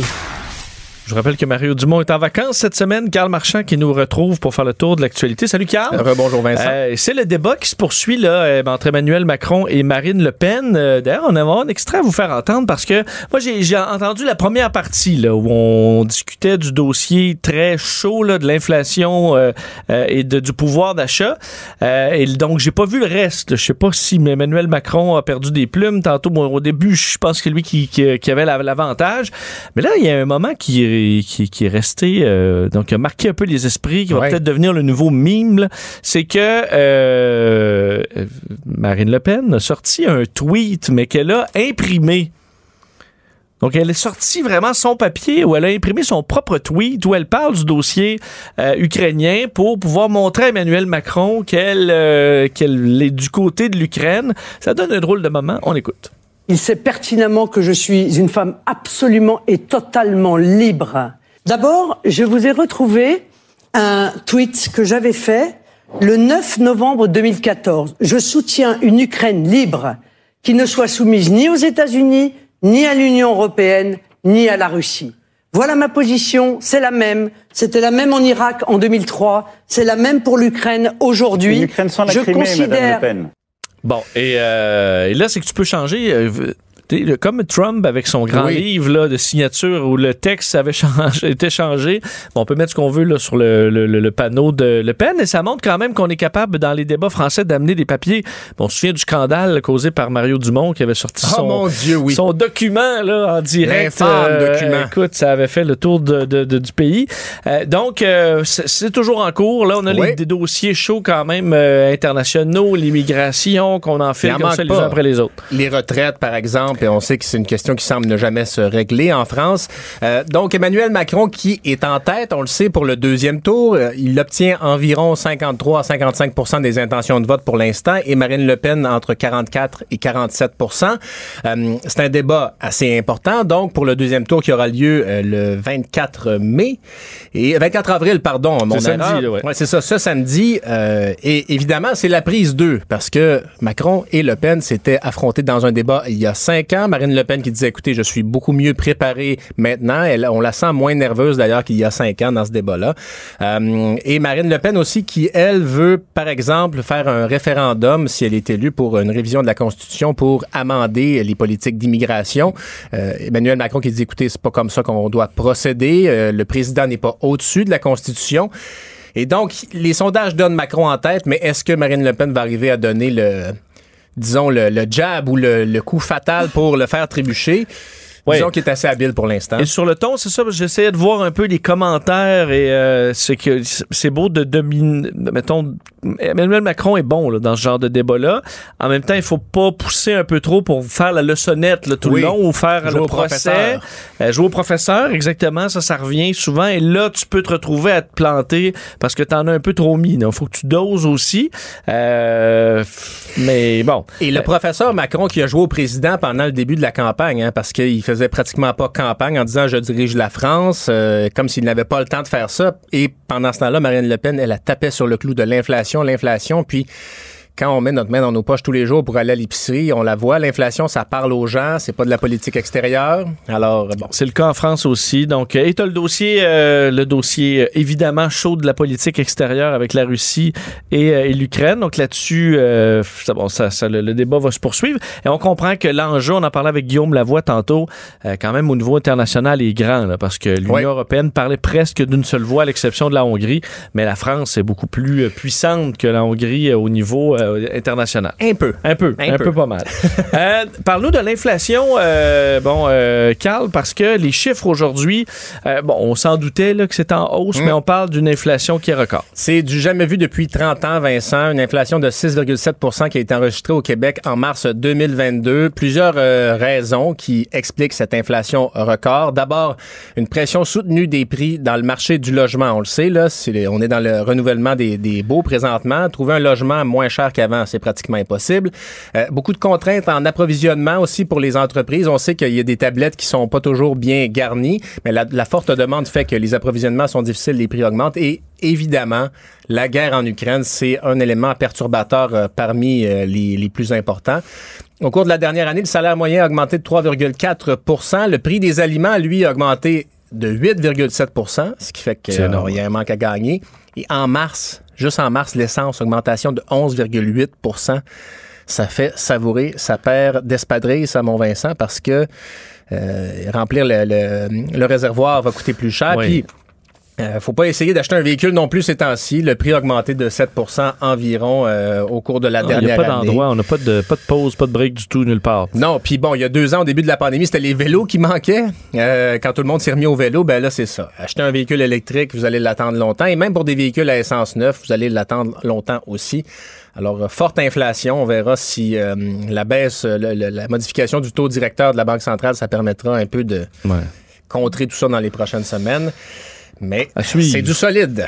Euh, tu nous parles d'un de ce de ben, re- re- sur ce débat. En fait, elle a- elle a un restaurant qui est dirigé par un jeune de 16 ans. Ça, c'est assez incroyable. Il y a des belles histoires. euh, je sais pas ce que tu faisais à 16 ans. Euh, ouais, tranquille. Là. Ben honnêtement, j'étais pas vaillant. Faisais de l'impro. Ouais, j'étais pas vaillant, vaillant, moi, à 16 ans. Je me rappelle, je suis pas sûr que j'avais une, j'ai eu une job d'été à 16 ans, pour te dire, là. Je te parle d'Inès Gauthier. À 16 ans, elle a lancé un restaurant sur la route de l'église dans le secteur Sainte-Foy à Québec, non loin du Canadian Tire, pour ceux qui connaissent le coin. Ouais. Euh, donc, ça s'appelle Mademoiselle, Mademoiselle Inès. Bon, faut dire qu'elle a de qui retenir. Ses parents sont deux euh, restaurateurs. Eh ben, euh, Éric et Fanny Gauthier. Ben là, Inès Gauthier a lancé son restaurant. C'est un restaurant spécialisé dans les burgers, burgers haut de gamme quand même, avec des produits euh, fins du Québec.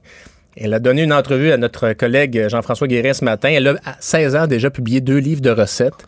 Évidemment, ses parents l'aident un peu, mais euh, une fibre entrepreneuriale assez forte à 16 ans. Alors, on la salue, Inès Gauthier, parce que, ben, euh, on va avoir besoin d'entrepreneurs. Puis, euh, Oh, on est preneur pour ça, là. Oui. Euh, ça, c'est clair. Alors, une petite, euh, hein, un peu de jeunesse. euh, je me demande, par contre, tu sais, à cet âge-là, là, quand tu as déjà euh, fait lever ta, ta première entreprise, là, tu te ramasses à, je sais pas, 21, 22 ans, que tu es encore sur les bancs d'école, s'il y a un prof un peu déconnecté, là, ouais. qui a pas l'air dans le plan, tu sais, assis sur le plancher des, des vaches, là, est-ce que tu l'écoutes, tu sais?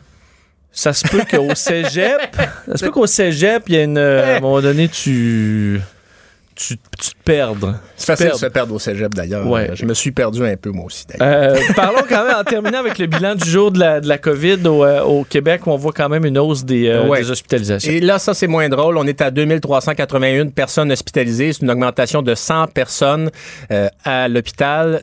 101 personnes aux soins intensifs, euh, 26 décès qui ont été euh, comptabilisés aujourd'hui, donc pour un total de 14 740 personnes décédées des suites de la COVID au Québec.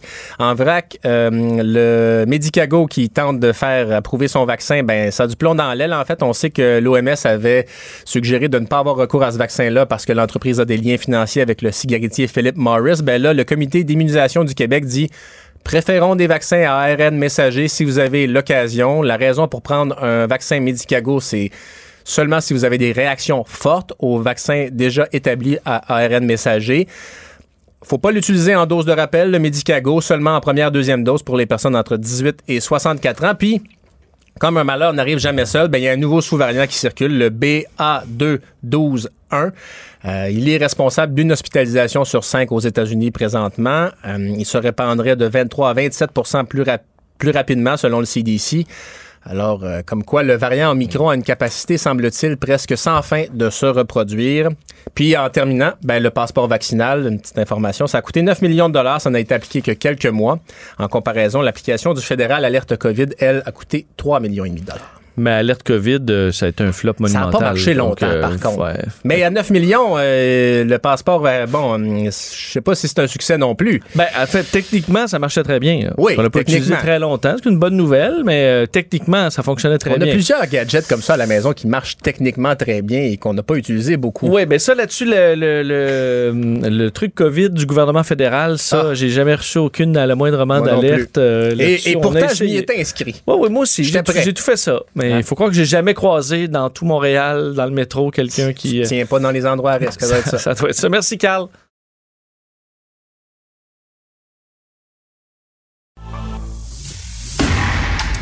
Cube Radio. Cube Radio. Cube Radio. Pour comprendre même les dossiers les plus compliqués, Vincent Dessereau.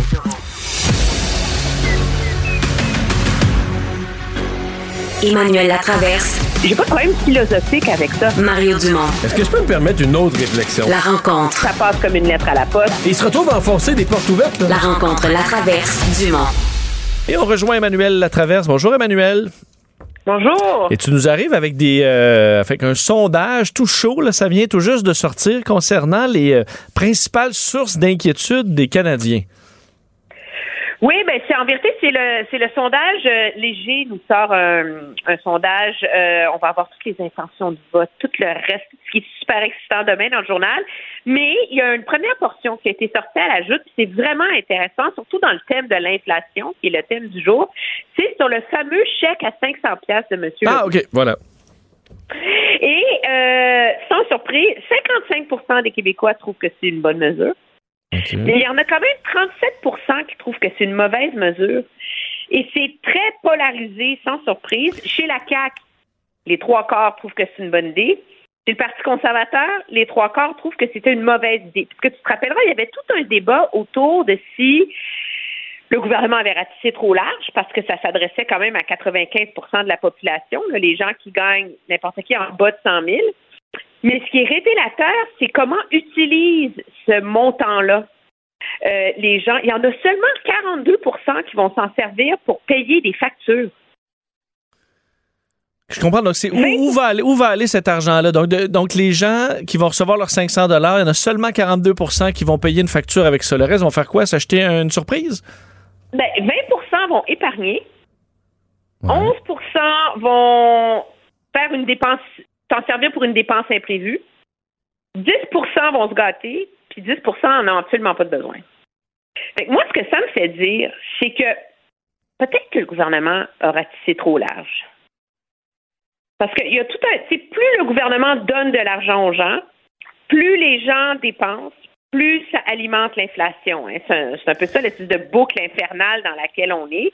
L'inflation est galopante parce que les gens ont économisé pendant la pandémie, puis là, ils se garochent.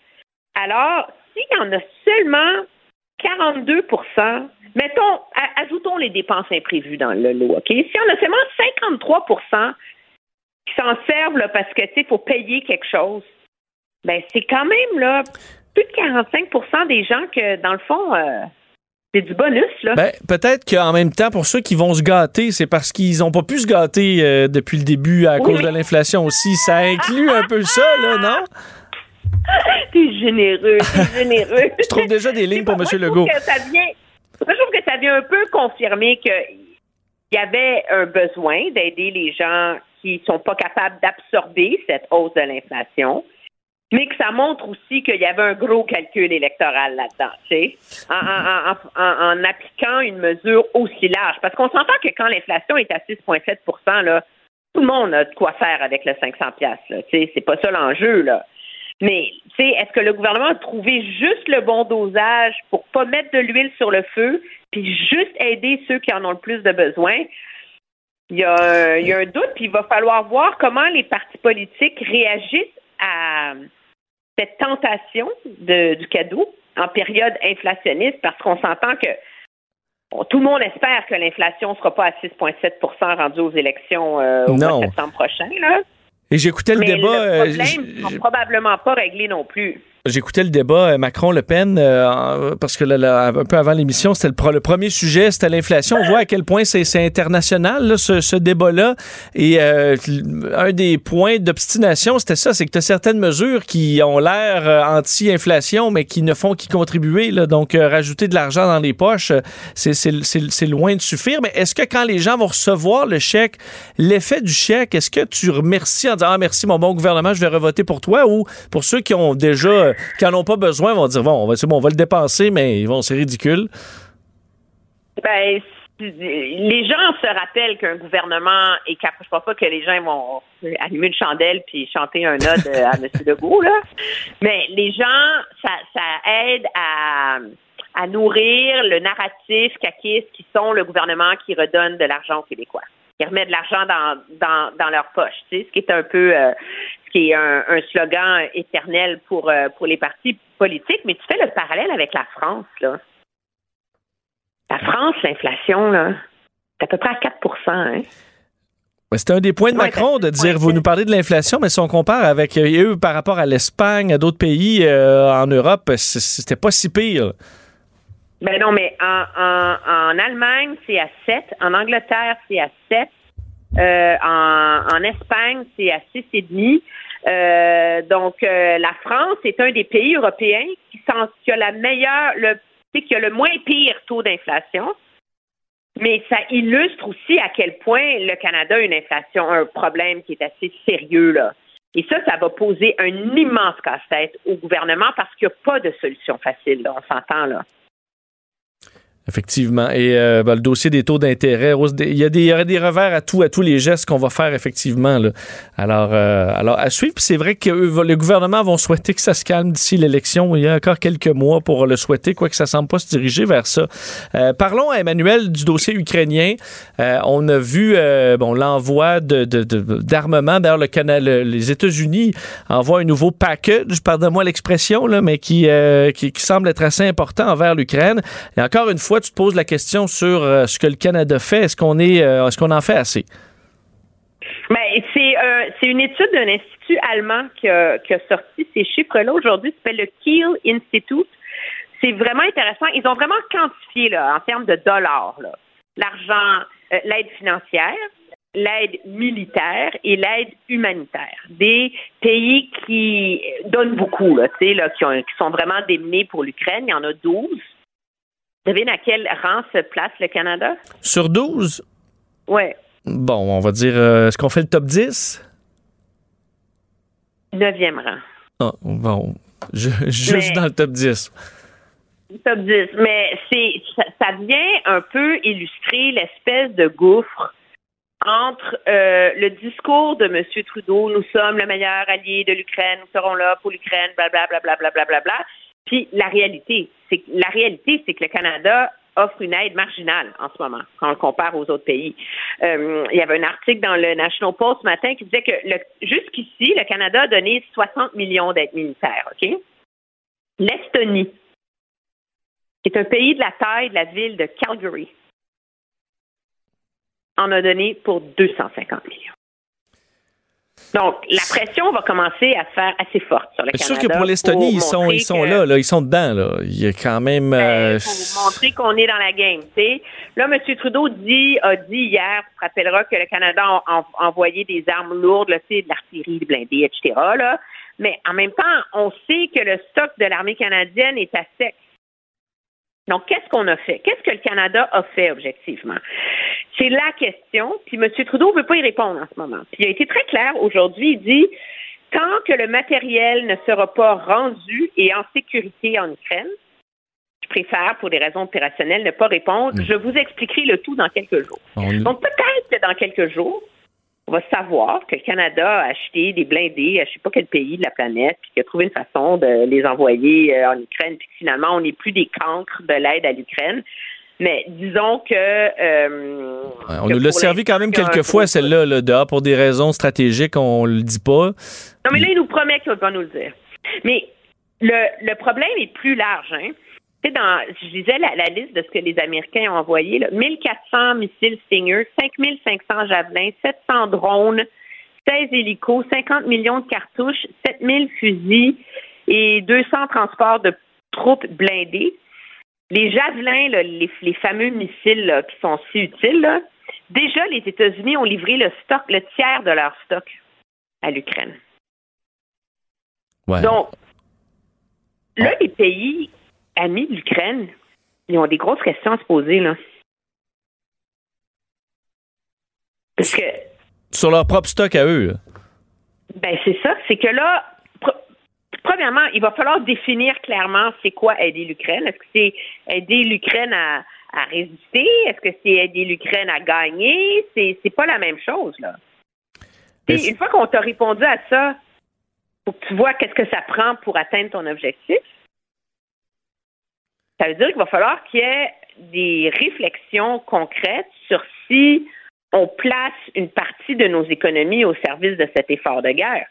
Parce que la réalité, c'est que là, on est capable d'être généreux, mais pas le Canada, là, parce qu'on n'a plus rien. Là. Les autres pays sont capables d'être généreux parce qu'ils ont des réserves.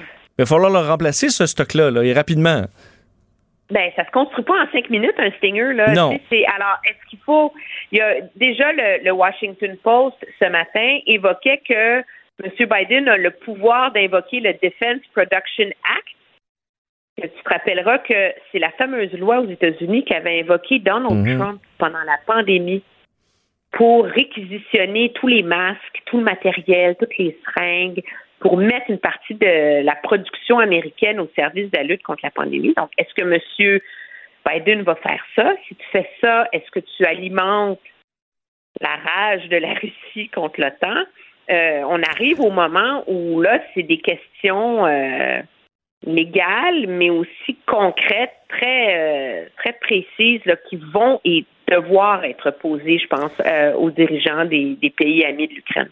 Et euh, ça en rajoute toujours sur la liste des choses à acheter au Canada. Là, hier, on avait Jack Meeting en studio qui est d'accord qu'il va falloir dépenser euh, pour l'armée canadienne, mais la liste s'allonge parce qu'on avait les avions de chasse, c'est évident, euh, des avions cargo, c'est évident, des hélicoptères, les navires de guerre, mais là, ça, des, des javelins, des Stingers, les missiles britanniques, ils en ont de, de dernière génération qu'ils envoient à coups de milliers, euh, dont on a euh, même pas l'ombre d'avoir ça chez nous.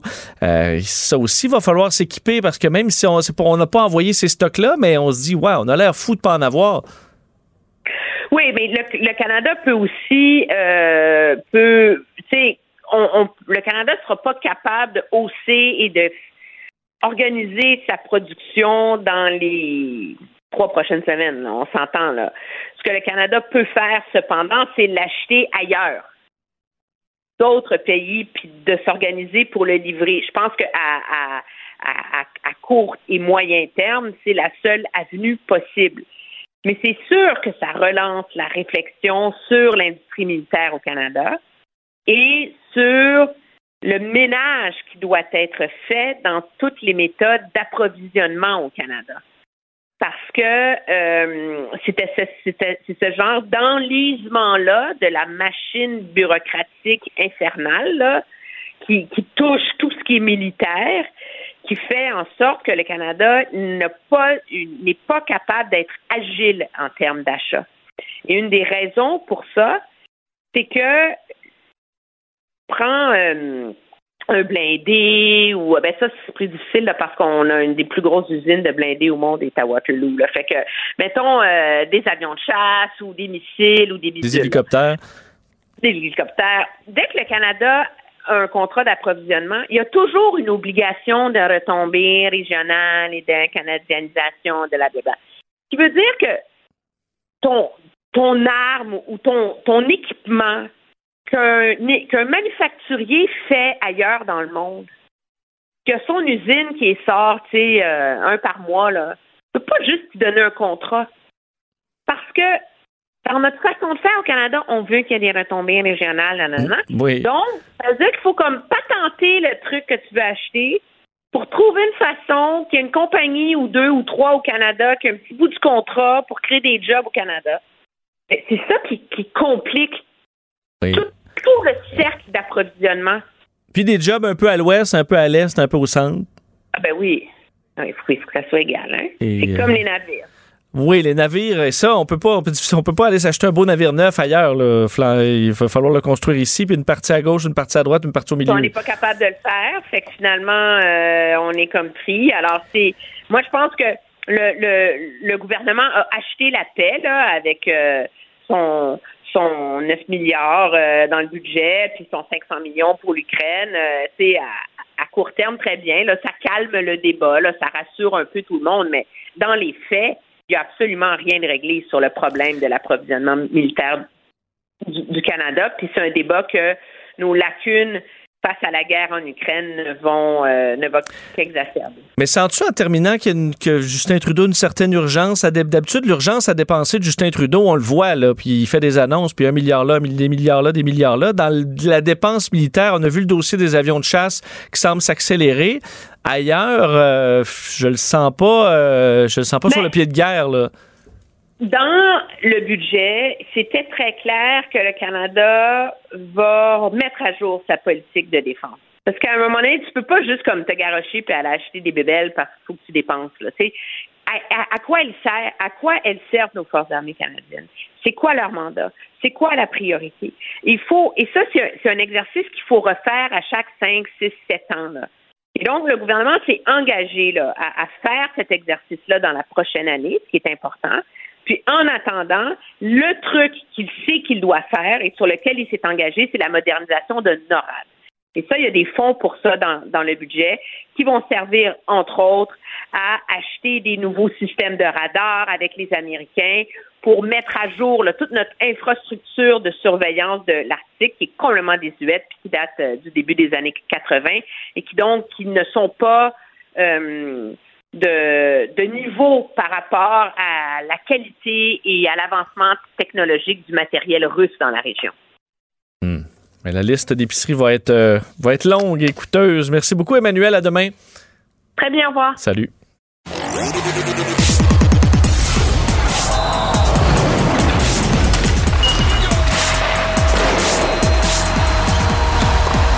Jean-François Barry, un chroniqueur pas comme les autres. Salut Jean-François. Salut Vincent. Bien, Price est de retour, mais les défaites euh, se poursuivent. Qu'as-tu pensé du match d'hier? J'ai pensé qu'on jouait contre une Christie de bonne équipe. Hmm. Ouais, hein? non, pour vrai, le, le Wild, moi, je les aime bien. Puis euh, euh, là, ça s'enligne pour être les Blues qui vont les affronter en série. Puis je- j'ai bien confiance au Wild. Je trouve qu'ils sont bien bâtis, euh, des gros bonhommes, et ça joue quand même avec des, des, des habiletés. Là. C'est pas juste des gros bonhommes qui frappent. Là. Ils sont capables. On a vu hier un but. euh, entre les jambes d'ailleurs là. Fait que euh, écoute le Canadien était tout simplement pas dans le coup là. Même si on a maintenant on a failli faire un à un euh, au chapitre des tirs au but, c'était pas si pire. Moi, j'ai vraiment l'impression que le Wild hier a joué à 60% de ce qu'il était capable.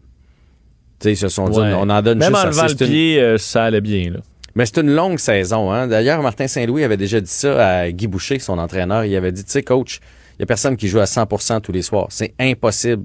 Avec le voyagement qu'on fait, les pratiques, 82 matchs, c'est une ligue à 75. Euh, tu donnes ton 75. Certains soirs, tu es un peu plus haut parce qu'il y a un événement où il y a quelque chose qui se passe. Des fois, tu un peu plus bas, mais on essaye tous d'être à, à 75. Et je pense qu'hier, le Wild a même pas été à 75. Ils en ont donné juste assez. Ils se sont sauvés avec la victoire. C'est parfait pour eux autres.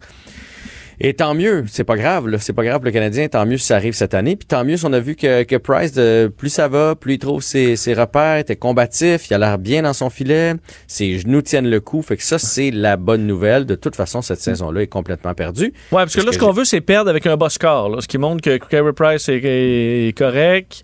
Puis on va rester au bas fond jusqu'au repêchage. Ouais. Il y a quand même quelque chose d'étonnant. hein. Pourquoi quand on met Price, l'attaque arrête? Tu sais, je veux dire, tu viens toi à Montembeau, là, des fois, il a donné 4, 5 buts. Le Canadien revenait de l'arrière. Hier, incapable de revenir de l'arrière. C'est Contre vrai. les Islanders de New York, blanchissage de 3-0, même si le Canadien avait dominé cette partie-là. là. Pas capable de produire de l'attaque. Est-ce que c'est parce qu'on va être plus consciencieux dans notre zone? J'en doute. Je mets ça sur le, le fruit du hasard, mais, mais en tout cas, va falloir trouver de l'attaque à quelque part parce que là, il trouve ça drôle, Price. C'est pas grave, il est en train de se remettre en forme. Mais l'an prochain, il va peut-être trouver ça moins funny de, de perdre Ouais, s'il arrête tout, puis on se fait battre puis 3-1. 1-0, euh, c'est un peu plate. Là. Tu Ouais. dis, les Mais gars. moi, je- Je, je vais t'en poser une question. Parce qu'aujourd'hui, il y avait comme une espèce de débat sur les médias sociaux. Est-ce que toi, ça te dérange que Price aille voir sa femme et ses petites filles le long de la patinoire là, pendant la pause? Non, pas en tout. Toi, ça te dérange? Non, moi, ça me dérange pas du tout cette année. Ouais, exact. Ben, en fait, en mettant en série euh, ou de temps ça. en temps, euh, ils ne sont pas là. C'est pas quelque chose qui a été, qui a été dérangeant dans les dernières années là, par Carey Price. là. Non, mais ça, c'est nouveau. D'habitude, il était dans une loge en haut. Non, non, mais moi, ça m'a pas dérangé hier. là. Mais tu sais, je comprends en même temps ceux qui disent, l'an pro- mettons l'an prochain, euh, le Canadien passe ça, deux victoires, cinq défaites. Puis là, Ben oui, euh, va, faire des, va faire des coucous sur le bord de la bande. Peut-être qu'on va Oui, trouver ça moins, moins agréable. Si, le même monde qui chiale là, sur Carey Price, admettons que Carey les, les gaulait là, en fou, puis qu'on gagne tout, puis on remonte, là, il serait fâché. Là. Parce Ah qu'on oui, dit, on, ben là, on va perdre notre On va tout notre- ça. notre Donc là, c'est le temps d'y aller mollo. Carey Price, ça te fait bien de sentir de voir ta fille.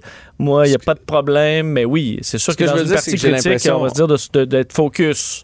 J'ai l'impression que cette année, tout passe. Tu sais, le Canadien qui est... Dernièrement, ça va vraiment mal. Tu sais, on euh, au début, avec Saint-Louis, ça allait bien. Mais là, dernièrement, on a deux victoires, je pense, à nos 11 derniers matchs. Puis personne n'en parle. On les trouve le fun pareil. euh, mais tu sais, c'est sûr que l'an prochain, quand ça va repartir, ça sera pas comme ça. Ouais, on Enfin, va à remonter nos attentes. Euh, Parle-nous de Raphaël Harvey-Pinard qui a été rappelé. Ça, c'est la bonne nouvelle du jour. Euh, un petit joueur de 5 et 9 électrisant qui était très bon dans la Ligue des juniors majeure du Québec, qui a eu un lent début de saison avec le Rocket, mais qui, euh, qui est en feu dernièrement. Et on va le monter euh, pour le match contre les Flyers. Euh, à mon avis, c'est une audition. Ça vient pas prendre la place de personne, on veut le voir. On va le mettre avec les autres, avec Paling, puis avec les deux Petlick, puis avec euh, Dauphin pour l'an prochain. Puis tout d'un coup, que cette, pendant la saison morte, une équipe appelle pour euh, pour l'avoir ou pour le, mettre dans une transaction, tu sais, des fois en, bonus. Tu sais, donne-nous en plus euh, Harvey Pinard. Je pense que le Canadien veut voir ce qu'il y a dans le ventre. Et j'ai bien aimé aujourd'hui Martin Saint-Louis parce qu'on lui a dit euh, c'est un choix de septième ronde, donc il passe en avant de plusieurs, puis il a fait hey, moi je m'en fous là. Moi, je regarde le joueur de hockey, drafté euh, première ronde, septième ronde, pas drafté, ça me dérange pas tout. Puis s'il y en a un qui est bien placé pour ça, c'est Martin Saint-Louis, parce qu'on se souviendra, Oui. qui a été ignoré par toutes les équipes de la Ligue nationale et à plusieurs reprises. Et finalement, il a gagné champion compteur, gagné une Coupe Stanley. Alors lui, là, ça l'énerve pas de, de où est-ce que tu viens. Il y en a un qui arrive et il y en a un qui repart là, pour Laval. Oui, c'est la fin pour Schooneman avec le Canadien. Ça va rejoindre le Rocket euh, de Laval. Il a laissé quand même euh, une belle carte de visite, Schooneman avec le Canadien.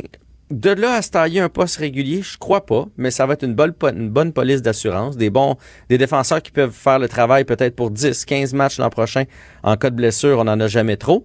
Et le Rocket, à mon avis, on va commencer à envoyer des joueurs là-bas parce que il y a rien comme apprendre à gagner. Et le Rocket est quand même dans une bonne position cette année.